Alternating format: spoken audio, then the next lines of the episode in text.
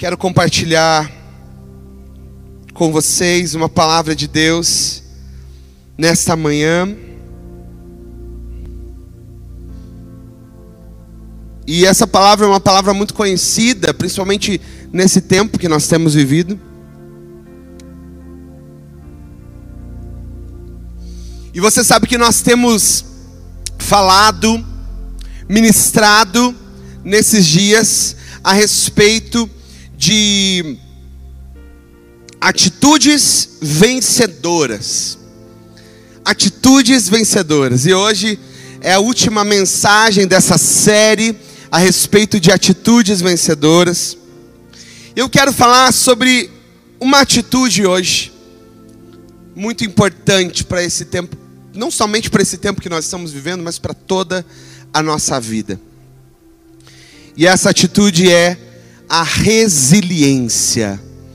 Você já ouviu falar dessa palavra? Eu tenho certeza, em muitos lugares é uma palavra muito usada hoje é, por muitas pessoas que ensinam, é, é usada na psicologia, é usada também no, pelo senso comum mesmo. Todos nós aprendemos e acabamos utilizando essa palavra no nosso dia a dia, que é a resiliência. Bem, primeiramente, resiliência é uma palavra originária da física, que é a propriedade que alguns corpos apresentam de retornar à forma original após terem sido submetidos a uma deformação elástica. Não sei se todo, todo mundo aí gostava de física, né? Na, na, na época de escola eu não era muito fã de física, apesar de gostar bastante de matemática. Mas a resiliência, ela é uma propriedade física de alguns objetos de retornar ao seu estado original, depois de ter sido submetida a algum tipo de deformação. Isso é resiliência.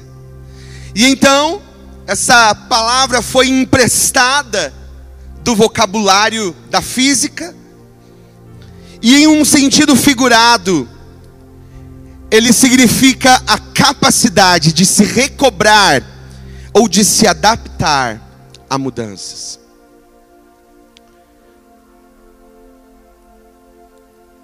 Resiliência. Será que nós temos conseguido aprender a ser pessoas resilientes em nossa vida. Sem sombra de dúvida, essa é uma atitude vencedora. É uma atitude de pessoas que vencem a resiliência. E o mais interessante é que essa palavra, ainda que relativamente nova, ela começou a ser utilizada principalmente aí nos anos 40, 1940, cerca de 80 anos atrás ela começou a ser utilizada. Porém, o princípio da resiliência é muito visível, ainda que não com essa palavra, mas é muito visível na palavra de Deus. Eu sempre digo que a palavra de Deus ela tem todas as respostas que nós precisamos, que nós necessitamos. E esse princípio nós vamos ver muito claramente na palavra de Deus. Eu quero compartilhar aqui com você. Antes de compartilhar aqui o versículo tema, existem alguns versículos que nós nos acostumamos em utilizar. Existem alguns versículos que nós decoramos e acabamos é, não percebendo o real significado que eles possuem, o real significado que eles carregam. Se tornam jargões gospel ou evangeliques do nosso vocabulário, porque nós sabemos, nós conhecemos, mas nem sempre vivemos. E existem muitos versículos assim, né? Se eu falar alguns versículos aqui, você repete o restante dele aí comigo na sua casa? Pode ser? Vamos lá? O Senhor é meu pastor Me ajudem, vocês estão aqui. Nada me faltará. Se Deus é por nós, quem será contra nós? Agindo Deus, quem impedirá? Tudo posso naquele que me fortalece. Todos nós conhecemos esses versos da palavra de Deus, mas quantas vezes eles se tornam apenas frases ditas? E o versículo que eu quero falar é esse último: Tudo posso naquele que me fortalece. É um dos versículos mais conhecidos da Bíblia. E foi dito por Paulo, pelo apóstolo Paulo, em Filipenses, no capítulo 4. Eu quero ler com vocês Filipenses, no capítulo 4, do verso 10 ao verso 13. Se você estiver com a sua Bíblia, participando conosco, faça isso. Faça isso aí, abra sua Bíblia em Filipenses capítulo 4, 10.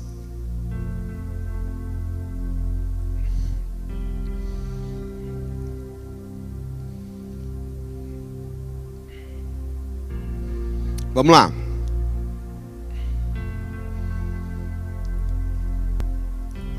Alegro-me grandemente no Senhor, porque finalmente vocês renovaram o seu interesse por mim. De fato, vocês já se interessavam, mas não tinham oportunidade para demonstrá-lo. Não estou dizendo isso porque esteja necessitado, pois aprendi a adaptar-me a toda e qualquer circunstância. Sei o que é passar necessidade e sei o que é ter fartura. Aprendi o segredo de viver contente em toda e qualquer situação. Seja bem alimentado ou com fome, tendo muito ou pouco, tudo posso naquele que me fortalece. Tudo posso naquele que me fortalece. Bem, o contexto desse texto, dessa carta de Paulo aos Filipenses, é que Paulo estava agradecendo as ofertas que generosamente os filipenses estavam enviando a ele. E ao falar sobre esse assunto, Paulo, ele cita os momentos difíceis e os bons momentos. E o incrível é que no exato momento em que Paulo escreveu essa carta, a carta de Filipenses, Paulo estava preso. Paulo estava preso por pregar o evangelho, estava preso em Roma. E o nosso grande erro ao repetir esse versículo sem realmente interpretá-lo, é que utilizamos apenas como uma frase motivacional. Existem muitas coisas da palavra que nós acabamos utilizando como frases de motivação para a nossa vida, para o nosso dia a dia, mas sem absorver as verdades da palavra de Deus a respeito daquilo. E isso nós fazemos muito com com esse, com esse texto de Filipenses. Tudo posso naquele que me fortalece. Falamos sem conhecer o contexto, a causa e aquilo que realmente Paulo estava querendo dizer. Porém, querido, entenda uma coisa: a Bíblia, ela não é um conjunto de frases motivacionais para mim e para você. A Bíblia é a palavra viva de Deus e ela não vem para massagear o nosso ego, mas ela vem para transformar a nossa vida.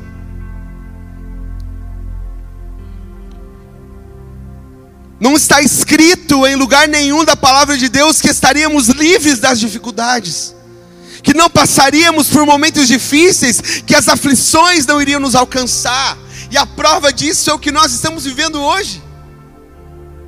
Meu Deus, quantas coisas, quantas aflições, quantas dificuldades, quanta tristeza tantas pessoas têm vivido esses dias enterrando entes queridos. Como é difícil. Mas em momento algum, Jesus nos diz que nós não passaríamos por momentos difíceis. Em momento nenhum a Bíblia nos ensina que nós não passaríamos por dificuldades, não.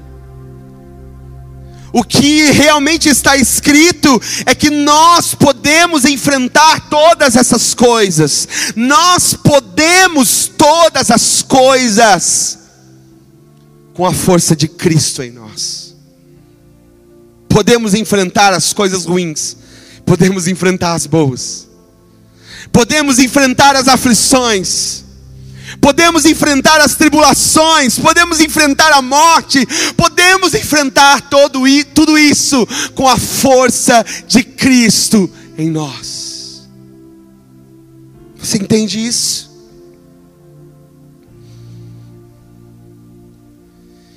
Existe um grande escritor que foi um médico psiquiatra muito conceituado e muito conhecido até hoje pelos seus, pelos seus ensinamentos, chamado Viktor Frankl.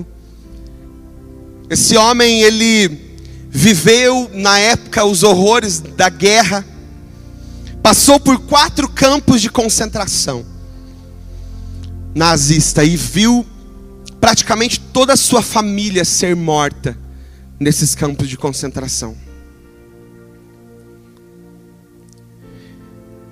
E é muito interessante que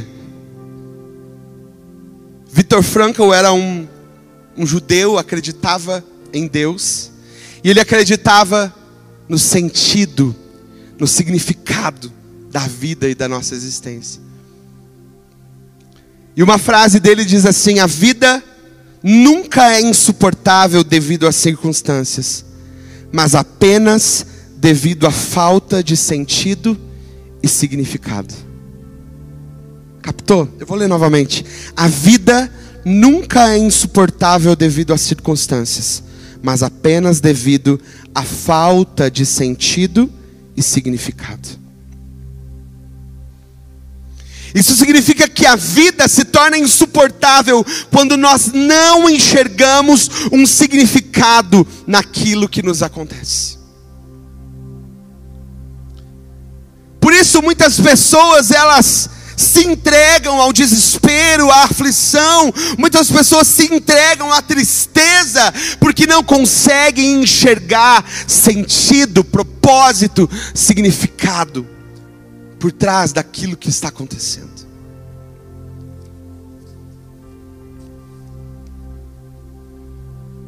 Se você pode, aí na sua família, fale, fale para quem está aí do teu lado assistindo a esse culto de celebração, diga para ela assim: encontre um, um propósito. Encontre um propósito, mesmo em meio à sua dor. Você já passou por algum tipo de dor na sua vida?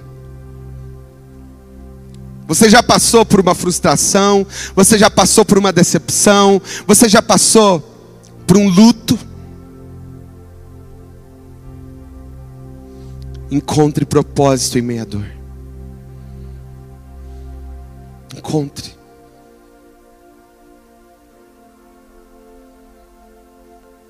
Isso é ser resiliente. É não deixar que as coisas que estão acontecendo ao nosso redor se tornem quem nós somos. É não deixar que as circunstâncias que estão nos rodeando destruam quem nós somos e destruam o propósito de Deus para a nossa vida.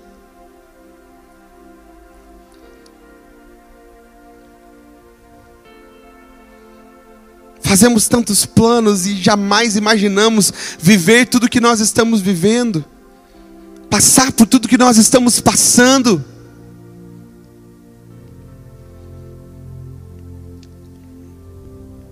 Mas nós precisamos lembrar das palavras de Paulo: tudo posso naquele que me fortalece. Tudo posso. Você pode colocar aí a mão no seu coração, na sua casa, e dizer comigo: Eu tudo posso naquele que me fortalece. Aleluia. Eu lembro de uma mensagem do pastor Celso há muitos anos atrás, não vou saber quantos, onde ele nos ensinou a respeito dos olhos que enxergam através da dor. Olhos que enxergam através da dor. Essa mensagem me marcou bastante. Por isso eu lembro dela até hoje. Nós precisamos aprender a olhar com esses olhos, com olhos diferenciados dos olhos desse mundo. Principalmente nesses dias que nós vivemos, dias de tantas dores, precisamos aprender a enxergar Deus através das nossas dores, e enxergar propósito através das nossas dores.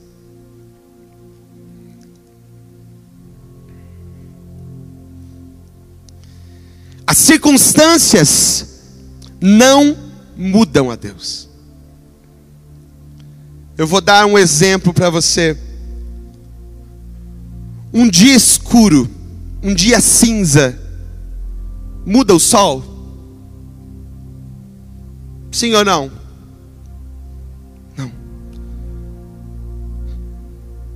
Um dia escuro ou um dia cinza não muda o sol, porque o sol ele permanece lá no mesmo jeito, no mesmo lugar de sempre.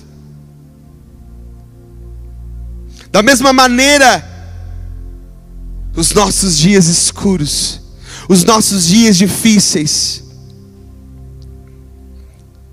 as dores, os fracassos, desilusões, decepções, tudo que nós vivemos aqui, não mudam a Deus. Não tem poder de mudar a Deus. Porque o nosso Deus é imutável. O nosso Deus, ele é inabalável. Existe uma palavra no livro de Hebreus, no capítulo 12, que fala a respeito de tudo o que é abalável será abalado tudo o que é abalável será abalado, mas a única coisa que permanece é o reino de Deus, é o reinado de Deus. Nada muda quem Ele é, as circunstâncias não mudam quem Ele é. Agora eu pergunto para você: onde está a sua esperança? Onde está a sua confiança, a sua segurança? Vamos falar sobre essa palavra, segurança. O que é que te deixa seguro? O que é que realmente te deixa completamente confiante? Se a sua segurança está no seu emprego, se a sua segurança está no dinheiro que você tem no seu banco, se a sua segurança está em pessoas, todas essas coisas, nós temos visto nesse tempo que essas coisas têm sido abaladas, empregos têm sido removidos porque empresas fecharam, o dinheiro tem sido abalado, nós temos visto a alta de tantas coisas e, e a bagunça que está acontecendo no mercado financeiro. Pessoas têm sido abaladas pela morte, pela doença. E se a sua segurança em algum momento esteve numa dessas coisas, esteve no seu emprego, esteve no seu dinheiro, esteve nas pessoas que você ama e está ao redor, você certamente também se abalou. Porque quando nós colocamos a nossa segurança, a nossa confiança em coisas que se abalam, nós também nos abalamos.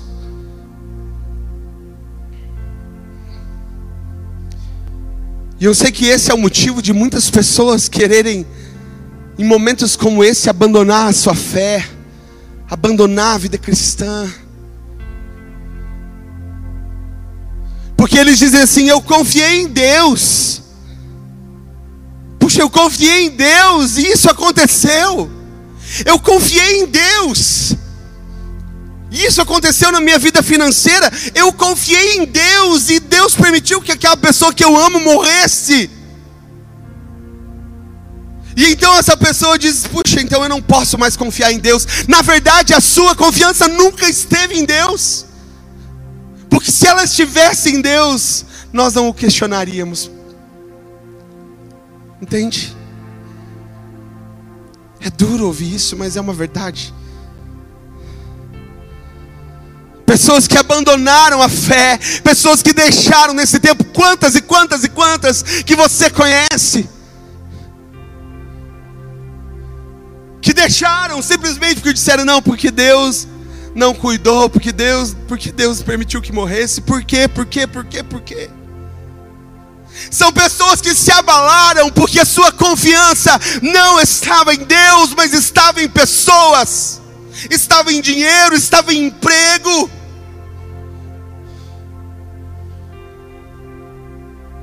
Mas empregos são perdidos, dinheiro acaba, pessoas morrem, mas Deus não se abala. tudo o que é material, tudo que nós estamos vendo, são todas coisas abaláveis, são todas coisas mutáveis. Mas a palavra de Deus nos fala que Ele permanece o mesmo, ontem, hoje e será eternamente o mesmo. Esse vírus que está permeando aí nossa sociedade, não abala Deus não muda Deus. Tantas coisas terríveis, tantas tragédias, tantas mortes, não mudam a Deus. Não mudam.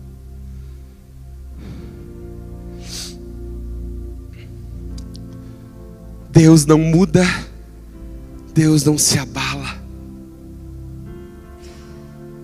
As coisas que nos tiram do ar,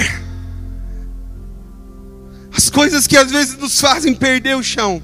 Para Deus está tudo ok. Ele não se abala. Ele não se abala.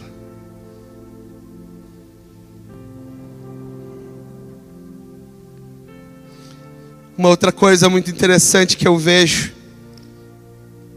nessa carta de Paulo aos Filipenses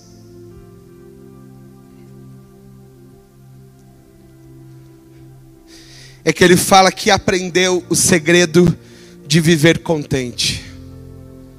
Ah, queridos, como nós precisamos aprender o segredo de viver contentes. Como nós precisamos aprender o segredo da gratidão. O que eu acho incrível é que esse livro de Filipenses, é, alguns teólogos o chamam de o livro da alegria, ou a carta da alegria. E você imagina aonde Paulo escreveu, como eu já disse? Paulo escreveu esse livro dentro de uma prisão. Dentro de uma prisão. E ainda assim, ela é a carta da alegria. Como assim? Como é possível?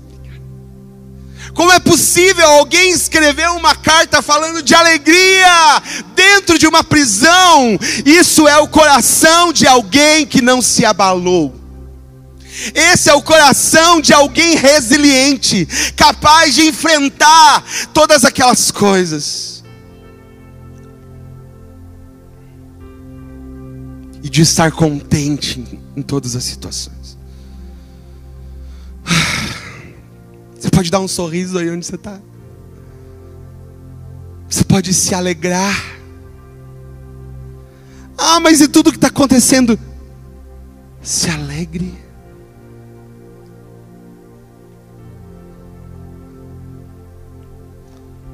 Aprendi a estar contente. Aprendi a estar contente.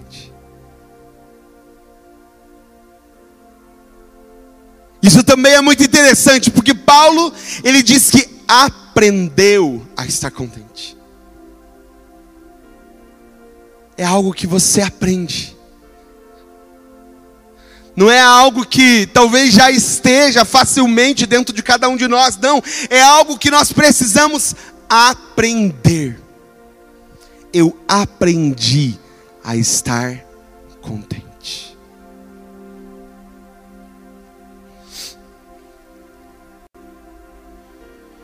Esse é o segredo de permanecer.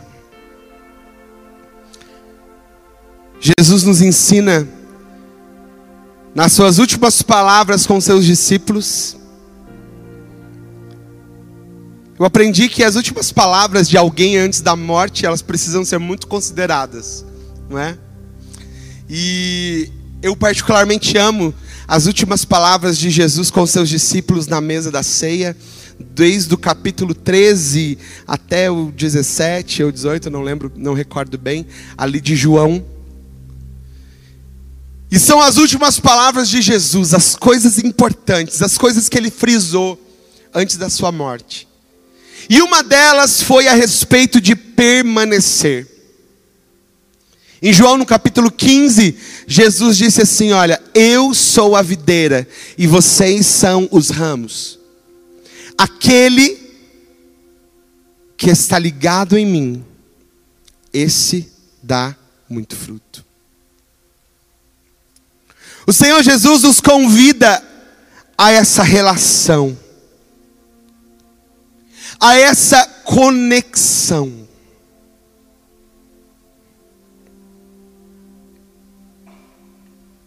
A essa conexão com Ele. É isso que nos faz permanecer. Jesus mais para frente diz assim: porque sem mim nada vocês podem fazer. Não tem como, gente. Se você está me assistindo e você acha que vai conseguir enfrentar tudo isso que nós estamos vivendo, levando no peito tudo isso, não! Não é sobre você. Não é sobre você. É sobre quem está em você. Entende? Não é porque você é bom o bastante, não é porque você é forte o bastante, não é porque você pode sozinho, não. Não é sobre quem você é, não é nada disso, é sobre quem Ele é em você. É sobre quem Ele é em você. Tudo posso naquele que me fortalece. Nele não em mim mesmo. Não são as minhas forças, não é porque eu sou bom bastante, não é porque eu sou resistente o bastante, não, é porque é Ele que está em mim. E é por isso que eu posso enfrentar todas essas situações. É por isso que eu posso ir contra todas essas situações e permanecer inabalável porque Ele está em mim, porque Ele habita em mim, porque Ele é comigo. Aleluia. Talvez você está aí tentando vencer nas suas próprias forças, tentando ser uh, o forte dentro da sua casa, da sua família mas você está na sua própria força e ela está se esgotando, ela está se acabando. Então, chega, pare, pare e comece a olhar para Jesus. Comece a deixar que Ele seja a fonte. Ele é a videira. Nós somos apenas ramos, galhos ligados a Ele por um relacionamento. E nele nós podemos sim vencer.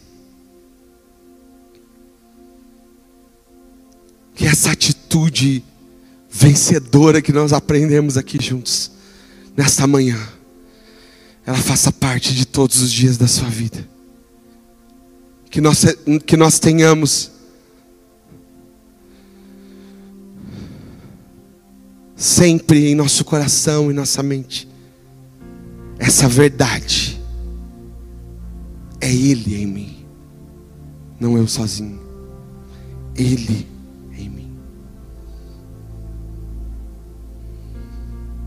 Esse é o segredo de permanecer. Esse é o segredo de permanecer.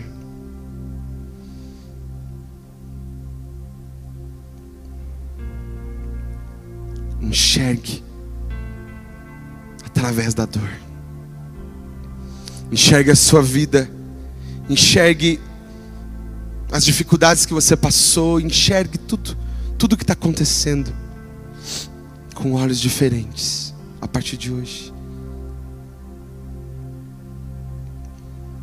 E lembre-se que Deus não se abala. O sol permanece no mesmo lugar. O sol permanece no mesmo lugar, mesmo quando o dia está cinza, mesmo quando as nuvens estão pesadas, mesmo em dias de tempestade, dias chuvosos, o sol não foi abalado. E nós cremos que esse sol vai se levantar, como disse o profeta, o sol da justiça se erguerá, trazendo cura em suas asas. Aleluia. O sol da justiça irá se erguer, irá se erguer sobre você, sobre a sua casa, sobre a sua família.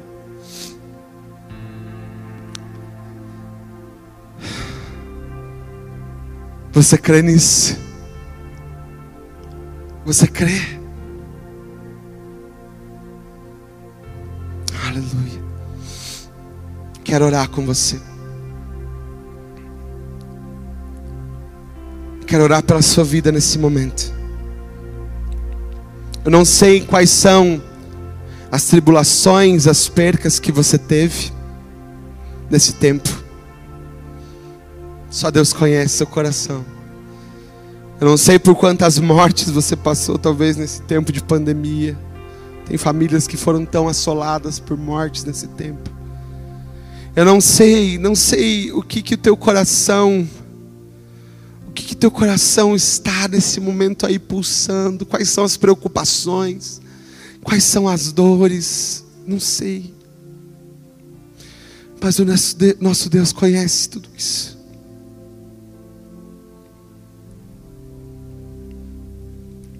E Ele quer nos ensinar, nesse, termo, nesse tempo, a sermos resilientes. Resilientes. A suportarmos as pressões. A suportarmos as dificuldades. E também a sermos gratos dos bons momentos.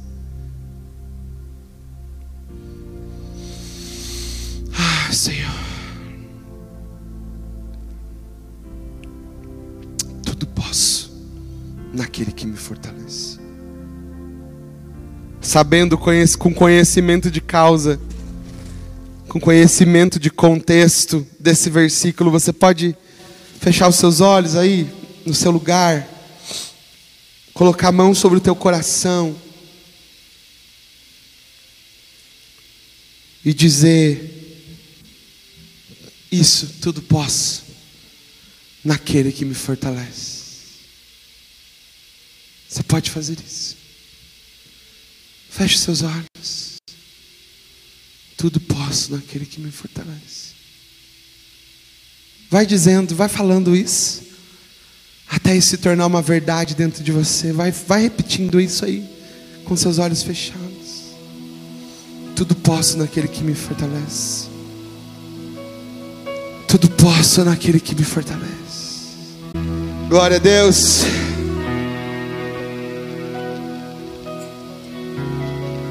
Tudo podemos nele, naquele que nos fortalece.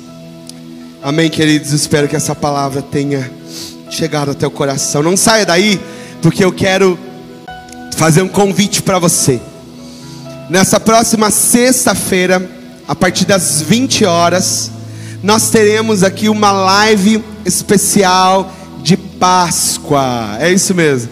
Nós, infelizmente, não estamos podendo a, a fazer muitas coisas né, de forma presencial. Então, nós vamos fazer essa live de Páscoa na, na sexta-feira, às 20 horas. Então, fique ligado conosco. A Páscoa já é esse próximo final de semana.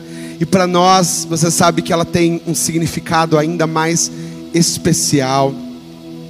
Então, você é nosso convidado para esse tempo de adoração, de onde nós vamos estar aqui mergulhando juntos na presença de Deus e, e agradecendo pela sua morte e ressurreição. Então, você é nosso convidado nessa próxima sexta-feira às 20 horas, a nossa live de Páscoa com o nosso ministério de adoração. Tá bom? Nós esperamos você e esperamos você também convidando outras pessoas. Nos ajude a divulgar, a convidar outras pessoas a participar dessa live conosco. Eu tenho certeza que vai ser um tempo muito especial, tá bom? Que Deus te abençoe, querido, grandemente. Muito obrigado pela sua participação aqui no nosso culto de celebração desta manhã. Muito obrigado pela sua presença, da sua família. Que Deus te abençoe grandemente. Se você entende que alguém precisa ouvir essa palavra e talvez não pode ouvir nesta manhã, não deixe de enviar o link dessa palavra porque vai ficar disponível aí no nossos, nas nossas redes sociais e também em breve no nosso canal do Spotify. Essa palavra também vai estar disponível lá no nosso podcast. Que Deus abençoe todos vocês. Uma ótima semana. Fiquem com Deus. Tchau, tchau.